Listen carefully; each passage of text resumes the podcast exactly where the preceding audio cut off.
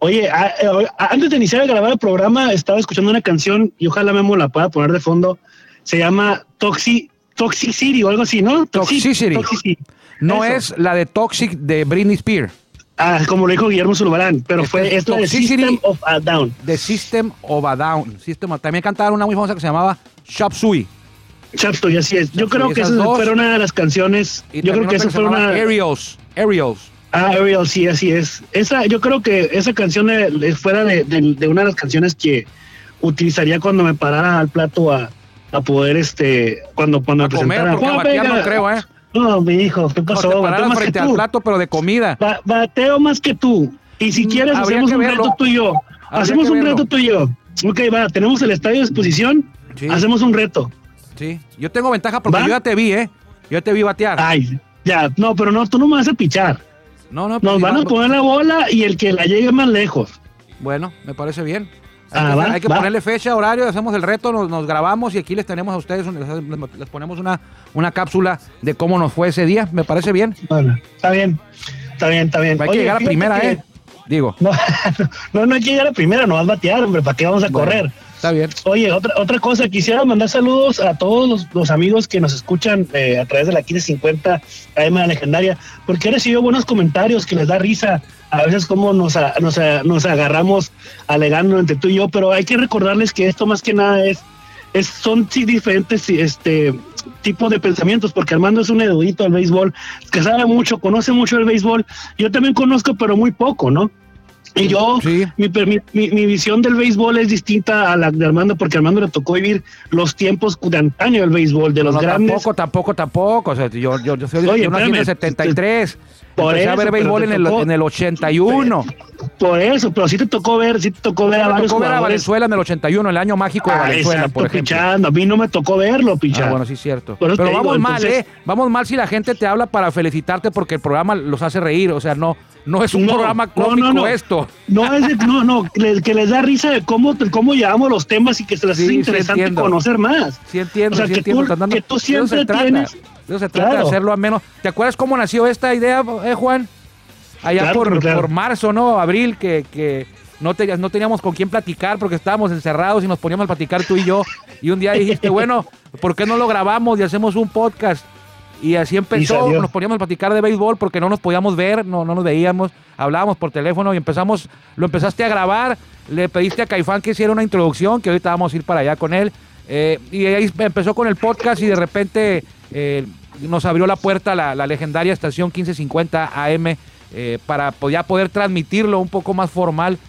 Pero fue una plática y platicábamos de béisbol y, tú no sabes, te decía yo, y, tú no, pues que tú ya estás viejo y, así empezamos y aquí estamos ahora. Nos da mucho gusto que usted podamos entretenerlo, que se quede con nosotros, que nos acompañe esta media hora. Ustedes son lo más importante, lo- lo más valioso. Nosotros nos ponemos a platicar aquí, por ejemplo, hoy vamos a hablar de los Cy Youngs, porque ayer, cuando terminamos el programa, lo que alcanzamos a decir fue, y en este momento acaban de darle el Cy Young de la Liga Nacional a Trevor Bauer, que le vaya bien, y se acabó. ni dijimos a quién se lo ganó, ni nada, ni quiénes habían sido el segundo lugar, el tercero, porque anda Porque un padre ahí de cuarto, ¿eh? gente, siempre sabes para la gente, siempre tienes algo que decir y con historias que contar y pues la gente le gusta escuchar ese tipo de historias. Así que, Así ¿qué es. te parece si primero vamos rápidamente para que nos dé la introducción merecida a nuestro amigo Jorge Niebla, alias el Caifán, para continuar con el tema del Cy Young de la Liga Nacional y la Liga Americana del 2019 2020, perdón. 2020. Y, eh, y en la historia, ¿no? Entonces, vámonos. Ya estamos en el círculo de espera. Acompáñanos a tomar turno y hablar de béisbol con un toque relajado. Aquí empieza Círculo de Espera. Oye, y mañana más a quitar el micrófono, ¿qué? ¿Vas a invitar a alguien? Es viernes Es probable, es probable, en eso estábamos ahorita, fíjate, trabajando en, en eso. Si no, si no te quito el micrófono, no es que te quite el micrófono, pues ya tú ya me habías acostumbrado que los viernes son como que muy, andan muy ajetreado, andan muy, muy movido para todos lados. Y por lo regular siempre me- así quedamos los viernes. eh, o salgo yo solo o grabo con algún invitado. Entonces, eh, ahorita ando buscando al invitado surprise de mañana. Ah, muy bien, me parece bien. Cumpleaños antes de que se nos pase, porque siempre el- al principio de los primeros programas se nos olvidaba. Dejamos al final los cumpleaños y ni los mencionábamos. A lo mejor usted los conoce, a lo mejor son sus jugadores favoritos. Un día como hoy, del 90, nació Marcel Osuna, que ahora estaba con los Bravos esta temporada. En el 83, Charlie Morton fue al pitcher a lo que los Dyers roquearon en el juego 5 de la Serie Mundial. Tim Torres en el 83 jugó con Toros. Homer, muy poquito jugó con Toros, ¿eh? aquel fue el que se lastimó luego, luego. Homer Bush, 1972, también cumpleaños hoy. Sammy Sosa, 1968. Jeff Reed en el 62. Greg Gagne, 1961, es- él fue campeón con los Twins de Minnesota. Y también Jory Davis, aquel receptor del que se esperaba mucho. Jory Davis, catcher de los Cachorros de Chicago. Se esperaba mucho, empezó muy bien, dos, tres, cuatro años y después no pasó de ser un pelotero eh, regular o quizá un poquito mejor que regular, pero no fue la estrella que se esperaba fuera este Jory Davis. Me acuerdo de él, nació en el 56, me acuerdo de él porque en, el, en 1984, cuando los Cachorros se enfrentaron a los Padres en la serie de campeonato de la Liga Nacional, Cachorros se fue al frente dos juegos a cero, era ganar tres, y los Padres regresaron a casa al Jack Murphy y ganaron tres seguidos. Ahí con aquel jonrón de Steve Garvey, eh, que levanta la mano, icónico. Jugaba Kevin McGranos, Carmelo Martínez, eh, creo que estaba Terry Kennedy, eh, Tim Flannery, eh, Tim Lollar, Eric Shaw, Andy Hawkins, creo que también estaba por ahí. Kevin McGranos, creo que ya dije.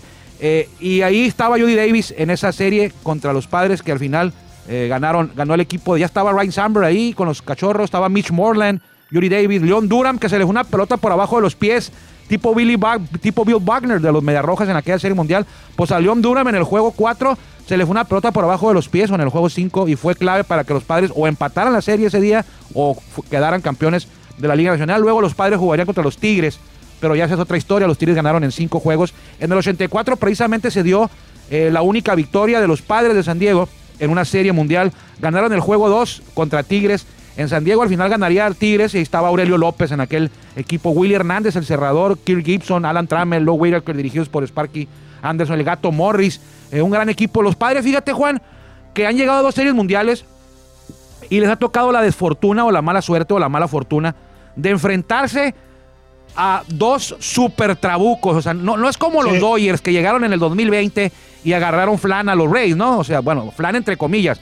Los padres Flan, le tocó un equipo de Tigres que había sido el mejor de toda la liga y había ganado más de 100 juegos, el mejor récord en la historia de la franquicia. Y luego en el Sí. 98, pues tú te acuerdas muy bien, tú ya estabas aquí. Claro que sí. Ahí se enfrentaron. A, la mejor versión en, en ganados y perdidos de los Yankees. De los Yankees. Entonces, Sí, a los Yankees no los barrieron. Nada. No le hicieron nada. Nada, nada. O sea, han tenido hasta eso desfortuna de cuando llegan a la Serie Mundial, les ha tocado un super rival, un trabucote, el mejor de equipos de los más grandes equipos de toda la, de toda la historia de grandes ligas. Y le damos un, un saludo porque nos está acompañando por aquí en esta cabina de producción nuestro buen amigo y es... eh, fíjate que si vas a hacer un libro, si un día escribimos un libro de anécdotas del béisbol, así, eh, las cosas no contadas del béisbol, no, no, no datos, no, no este, biografía ni nada, sino todos los, los- las anécdotas, a lo mejor hasta chuscas, eh, historias de, de- de béisbol que nadie conoce del béisbol mexicano, podría, nos, nos podría ayudar mucho nuestro buen amigo, que ahora ya es hasta vecino eh, aquí del estadio, nuestro buen amigo Ah, Carlos León. Carlos nos está León. acompañando, pero cuando entró no lo reconocí porque viene con, como con el uniforme de Santa Claus, eh, trae una barba Sí, ya- blanca, ya- que ya le se anda preparando. todo, lentes oscuros y cubrebocas, no se le ve nada de la cara. No, hombre, ya no ya no Y que nos va a traer su regalo y hace las manos así eh, como, ya sabes cómo.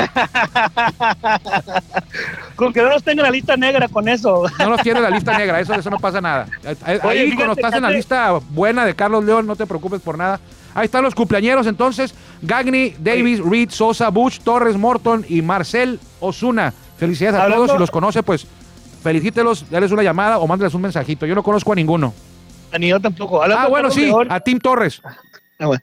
Ah, sí, cierto, porque jugó con toros. Oye, no, Muy no, poquito, jugó pero con jugó. Puebla. Pues jugó con Puebla también. Oye, Con Puebla. este, fíjate que hablando de Carlos León hace como dos días me estaba acordando de él y dije, le voy a marcar a Carlos León, le voy a marcar a Carlos y se me pasó. Qué bueno que ya me dices que está bien. Aquí anda, no está bien, está más entero que nosotros, ¿eh? Ya sé. Sí, Pero bueno, continuando con los temas, eh, con el tema del día que es lo del Cy Young. sí. A ver, ¿Estuviste. ¿Estuviste de acuerdo con los dos, Juan? Fueron, fueron, Sí, fueron los que tú habías elegido, ¿no? Claro, claro, porque acuérdate que ayer te comentaba en el programa que Shane Bieber, no, pues no se lo merecía, pero ahora más porque Era broma. Porque, ¿sabes? era broma, nada más, Sí. o sea, era broma, obviamente. Pero sí, sí, pues sí se vio contundente, obviamente, trip ganador, triple corona. Me gustaría que estuviera, me gustaría que estuviera eh, participando con los Yankees de Nueva York. ¿eh? Ah, no, pues sí, ¿no? O sea, me gustaría que en unos dos añitos le agarraran un contratito grandecito, así como tipo Garrett Cole, y te lo lleves para jugar con los Yankees. Puede ser, verdad. puede ser, bueno. fíjate, Shane Bieber, por ejemplo, Trevor Bauer está disponible ahorita. Es, Sí. es el agente libre más cotizado. Eh, ganó, le ganó a Yu Darvish, a Jacob de Groom. Eh, sí estaba parejo más o menos con Darvish, pero al final, el- en lo último, eh, Trevor Bauer se, pues, lo- logró sacar ventaja al final. En, todos los, en todas las estadísticas, Juan, le saca poquita ventaja, pero le saca ventaja, pues. Eh, fue Sí. mejor, entonces hay que, hay que destacar también eh, Jacob de Groom, que había sido el ganador en los dos últimos años, del 2019 y 2018. Y por los padres, porque nosotros estamos aquí transmitiendo desde Tijuana, eh, en la zona de San Diego. Eh, fue muy sonado ayer en los noticieros. Yo estuve checando noticieros en la noche, noticieros locales de, de San Diego, el ABC, CBS, NBC y Fox. Y hablaban, decían, la noticia principal de la- del, del mini segmento deportivo que presentan a las 11 de la noche.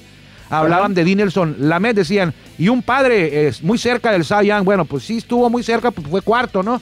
Pero- muy pero- cerca, muy cerca con la ventaja de, de Trevor Bauer con 201 puntos y de Dines solamente 57. Sí, pero ya qué cómo somos nosotros los comunicólogos. Así somos, exacto. Hay, que- hay que destacar lo, lo local. O sea, ayer, lo- así lo decían. Hoy se entregó el premio Cy Young y un padre estuvo muy cerca de ganarlo. Así, de- así dijo, no sé si Ay. O ABC. Ni siquiera mencionó a Trevor Bauer en la introducción. Ya cuando jugaron a la nota, sí dijeron, Sí. se entregó el premio Young. Trevor Bauer fue el ganador, 201 puntos. Segundo lugar, Yu Darvish de Cachorros, 123. Jacob de Brum, ya lo decíamos, 89. Y Dinelson Lamed de Padres, 57. Fíjate que también me llama la atención Max Fry de los Bravos, el jovencito Sí. novato. Y creo que también por ahí andaba Ian Anderson. Y está también, también tuvo votos Clayton Kershaw, tuvo dos puntos. Eh, y Devin Williams, quien había sido el novato del año, el lunes apenas fue nominado, fue designado Sí. novato del año, obtuvo tres votos eh, de los cerveceros. Y lo platicábamos con Anuar Yem en la mañana y decíamos que, que el mejor pitcher quizá del año fue Devin Williams. Le hicieron una carrera en 27 entradas, ponchó a 54 de 100 bateadores que enfrentó. Entonces, el mejor pitcher fue Devin Williams, sí, es cierto, pero jamás de los jamases le van a dar un Cy Young a un pitcher relevo intermedio. Se ha entregado a relevos de, de cerradores, como por Los ejemplo cerradores. a. Willy Hernández, que lo mencionó hace rato, en el 84. Bartolo Colón. Ah, no, Bartolo Colón no fue abridor.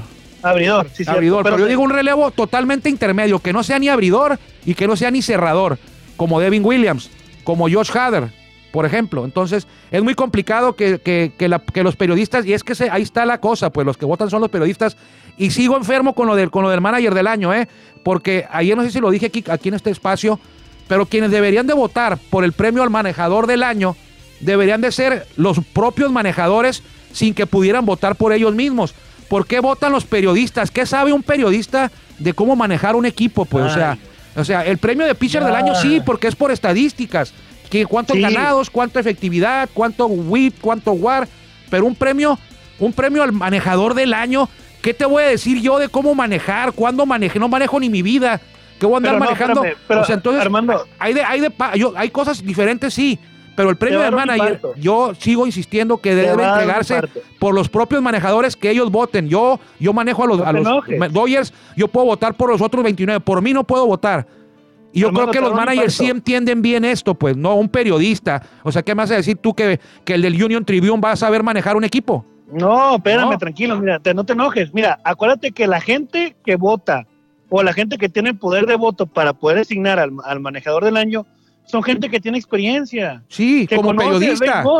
Pero como periodista, pero un periodista, cronista, lo que tú quieras, tiene experiencia, tienes experiencia en el béisbol. Claro que sí, pero Tú yo no me siento decidir, con la autoridad moral. Tú puedes decir, no, espérame, no. Yo no me siento con la autoridad moral, Juan, para ir a decir quién es el Beisbolera. mejor manejador. A ver, pero para ti, ¿quién, fue, quién es mejor manejador? Dave Roberts, porque ganó todos los juegos. O sea, yo te haber. puedo decir, yo te puedo decir que es Dave Robert por mi criterio, pero yo, Por yo, cómo voy a, cómo voy a evaluar yo algo que yo no sé hacer. Es a lo que voy. O sea, yo no sé manejar un equipo, yo no sé cómo se hace, cómo lo hacen ellos, qué criterios se manejan. Eh, Exacto. Yo no puedo ¿Qué ir a decir, eh, bueno, yo, yo soy el periodista Armando Esquivel, eh, aquí de- del Sol de Tijuana o de Frontera. eh, para mí el manejador del año es este Dave Roberts. ¿Basado en qué?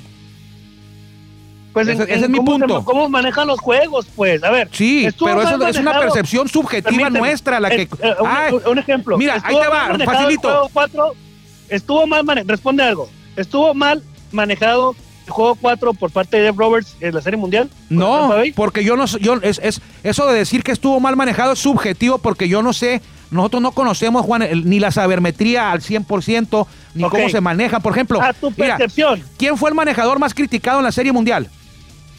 Ah, pues sí. Kevin Cash. Sí, sí, sí. ¿Y quién fue el manejador del el año? Kevin Cash. Kevin Cash.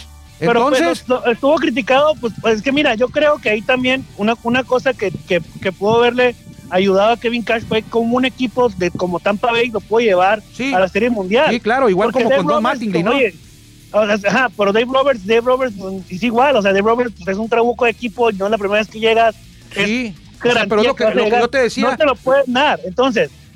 Uno de los criterios que a lo mejor, a lo mejor pudieron haber tenido los periodistas que votaron es, bueno, de todos los manejadores que hay, bueno, los, los finalistas, Sí. ¿quién de ellos se lo merece? ¿Por qué? Pues ya se fueron por criterio. ¿Llegó a Serie Mundial? Sí. Ah, perfecto, punto uno, muy Sí, bien. Pero no, no, no cuenta lo, nomás cuenta lo que hace en temporada regular, ¿eh? No, un ejemplo, pero un Sí. ejemplo muy burdo, pues, muy burdo. Es un ejemplo muy burdo. O sea, llegó un ejemplo muy burdo. Llegó a Serie Mundial, sí, llegó a Serie Mundial. Ah, Botavo, bueno, este, tuvo mayor de juegos de ganados y perdidos, sí. Eh, tuvo el equipo, eh, ¿qué jugadores tenía? ¿Qué manejo? O sea, mm, a la- Es que- con base a la experiencia periodística, está bien. Está buen- buena Sí, tu pero propuesta. yo sé, yo sé que sí los tenemos- sí podemos- manejadores, Sí podemos pero votar, Juan. que por eso, pero los manejadores tienen sus amigos ahí, ¿no? O sea, No, no, no, ay, pero, pero no, compa. no, no es de, no es de amigos. O O sea- sea, quién fuera, si, su- si una votación se hiciera por los propios managers, creo yo que sería muy justa. ¿Por qué? Mira, ¿por qué? Por ejemplo, ahora, muchos dicen, no, pues que el manejador del año tiene que ser el que se mete a un equipo chico, débil y que obtiene el mejor resultado, lo lleva más lejos con poco. Pero oye, qué, qué fodongos entonces, o sea, si tú te metes a manejar a los Marlins o te metes a manejar a, lo- a los marineros de Seattle, o sea, para un manejador es algo fácil porque dice, bueno, si pierdo no pasa nada, este equipo está acostumbrado a perder, entonces si gano, voy a ser manager del año, o sea, si yo manejo a marineros y pierdo, no pasa nada. La silla está fría, no es una silla caliente la de marineros ni la, ni la Sí. de los Marlins, pero si, si gano voy a ser manager del año. En cambio, si tú como manejador tienes los, los, vamos a decir, los pantalones de ir a sentarte a manejar a los Yankees, a manejar a los Dodgers, a manejar a los Toros de Tijuana, a manejar a los Acereros del Norte, a Sultanes, a Diablos, es muy diferente ir a manejar a los tristes Olmecas de Tabasco. Pero con Olmecas de Tabasco puede ser manejador del año y con Toros Sí. no. ¿Por qué? Porque van a decir los periodistas, no, es que ahí tiene que ganar. Entonces Pedro Mereno puede ser manejador del año, ni Pat Listach, ni Roberto Kelly. Pero ¿qué tal Ramón Orantes dirigiendo a los, a los pobres Olmecas? Ganó 40 juegos, 5 más que el año pasado, es manager del año. A ¿Qué le pasó a ¿quién Eddie Díaz? del año de 2019? ¿Qué le pasó a Eddie Díaz? Tres años campeón. Eddie Díaz, tres años campeón con los Yaquis, tricampeón. Sí. ¿Cuántas veces ganó manager del año? Ninguna. Ninguna. Sergio Ah, una, Mar una, una. Gastelum, manejador de los Yaquis, que ha sido dos veces manejador del año Sergio Mar Gastelum. ¿Cuántos campeonatos ha ganado? Ninguno. Y el que ganó tres campeonatos no le dieron ningún manejador del año. Y al que no ha ganado ningún campeonato ya le dieron dos manejadores del año. Entonces digo, ¿quién entrega los premios? Los colegas periodistas. Si lo entregaran los mismos manejadores, sería un poco diferente. Y repito, sí sabemos los periodistas de, de- de- béisbol, pero de manejar, por favor, este, no nos hagamos. O sea, no, no le sabemos a, a la manejada. Quienes lo saben son los mismos manejadores, a lo mejor los jugadores, a lo mejor los coaches, pero yo creo que nosotros los periodistas no somos quienes debemos evaluar un premio como manejador del año. El pitcher del año sí, estadísticas, bueno, ganados, perdidos, guard, bate, MVP más valioso, quién pegó más jonrones, quién produjo más, ahí está bien.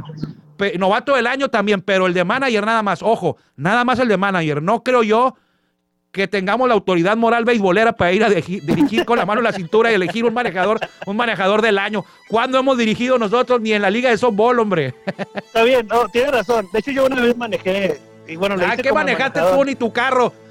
Es en serio, una vez en la liga la liga bicicleta, dice Carlos de- León. Permíteme, en, en la liga mexicana, en la liga mexicana hoy, en la liga empresarial de, so- de, de softball en Ensenada, Sí. Yo, yo, el, el- expulsaron al, al, al que era el manejador, yo era como ayudante ahí, que estaba ahí con ellos, con un equipo de femenil, y me pusieron de, Ay, mana- sí. de, de manejador, y la verdad, pues me estaban gritando nada más, el, el, el foco le decían al, al señor, fue el papá de Sadie López, Sadie López es una muchacha que jugó, fue referente al softball femenil, bueno, me gritaba, cambia de pitcher, me gritaba nada más allá fuera de la grada, pero bueno, ahí te va, buen punto, argumentando tu punto, tienes mucha razón, porque Sí. sí es cierto, ¿cómo, cómo evalúas a un manejador, pues no es por estadística, es más por... Esto por- es otra cosa, es percepción. Ok, es que los que saben de manejar son ellos.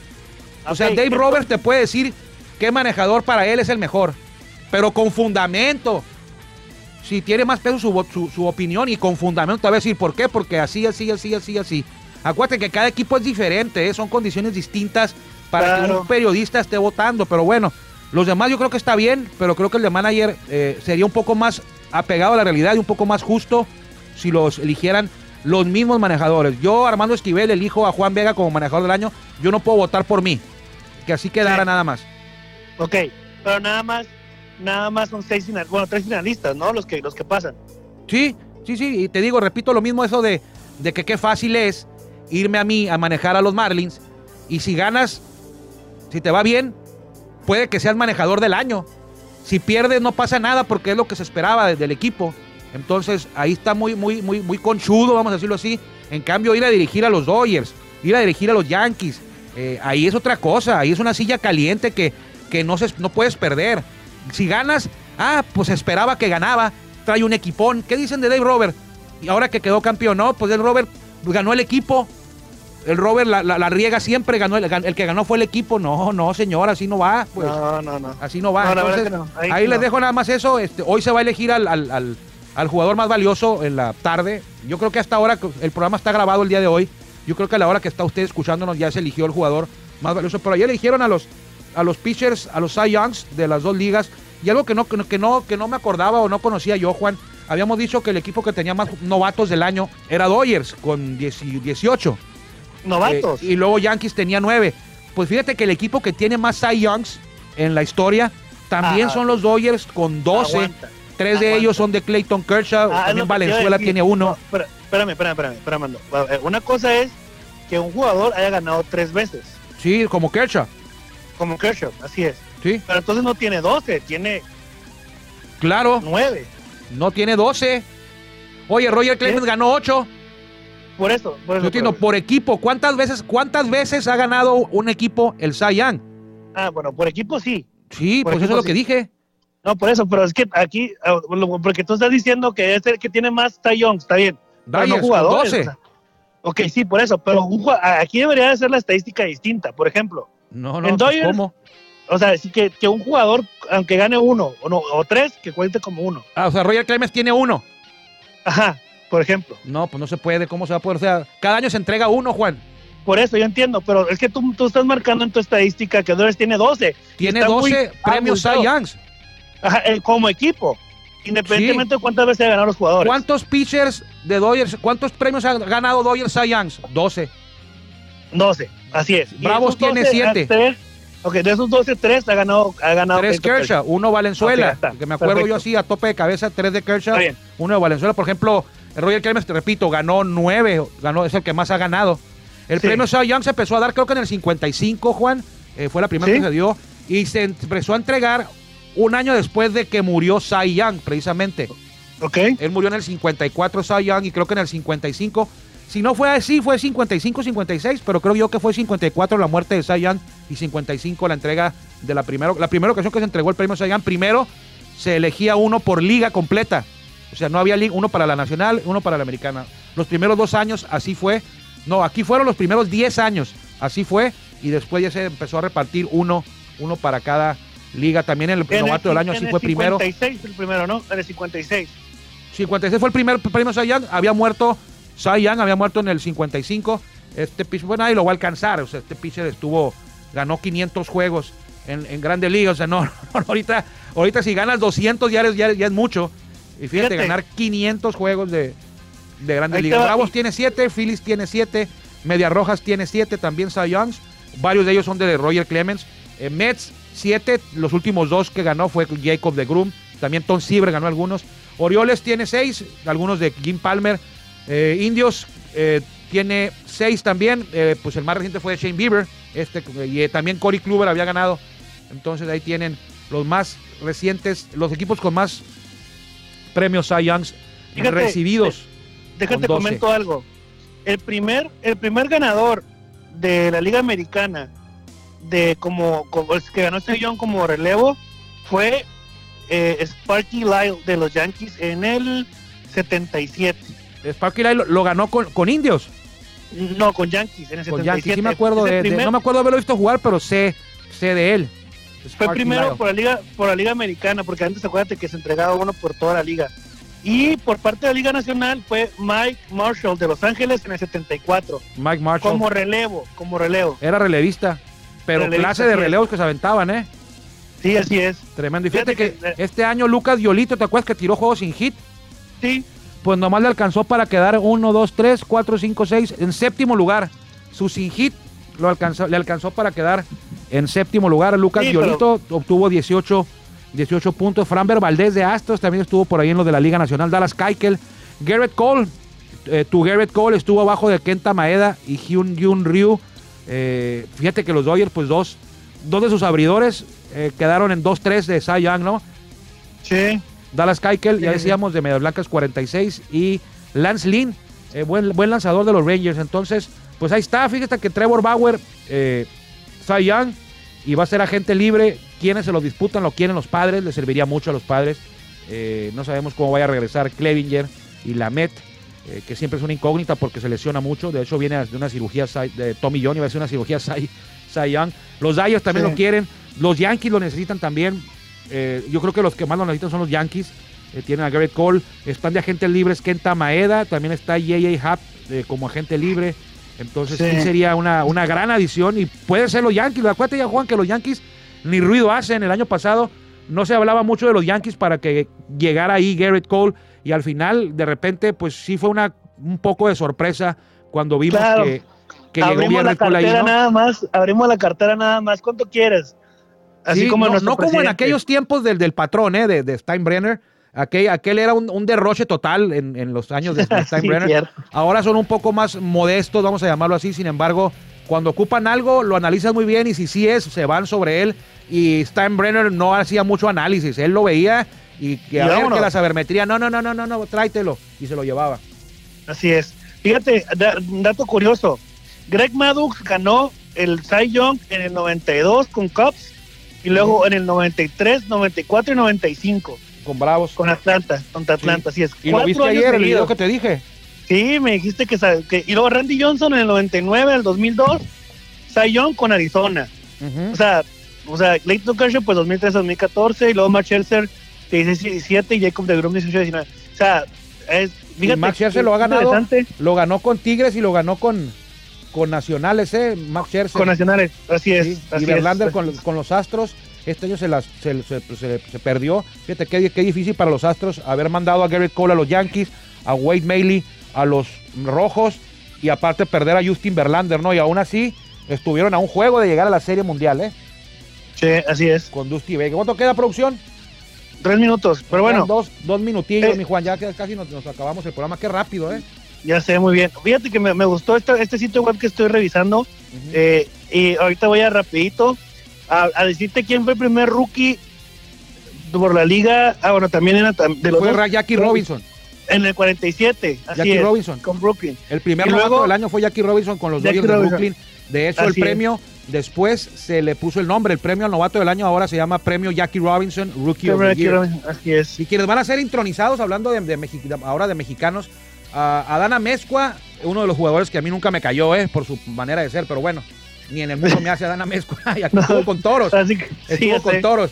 Y nunca le dije que no me caía, que hey, mi Adán, eh, aquí muy bien, ¿no? Pero ya nomás se volteaba y ay, qué gordo me cae Adana Mezcua, ¿no? al modo. Adana Sí. Mezcua y Rodrigo López serán entronizados en el Salón de la Fama de la Serie del Caribe, que se va a desarrollar en Mazatlán este año.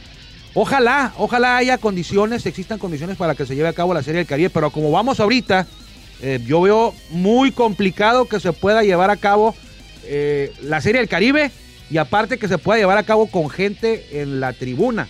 Eh, ahorita yo estoy enterándome y ve- viendo que va a la alza todo esto del COVID, desgraciadamente, y no es un rebrote porque nunca se fue esto. Aquí estuvo. Sí.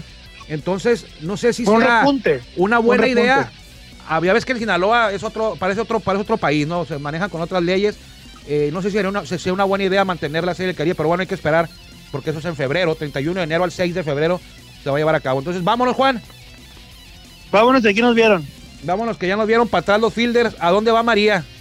¿Dónde va? Así nos vemos Oye, mañana, si Dios mañana, quiere. mañana, nos encontramos por mañana, ¿qué te parece si mañana buscamos, voy a buscar una declaración de los, de los, de los que están organizando, que son venados, organizando la serie de Cariño para que nos den su pronóstico.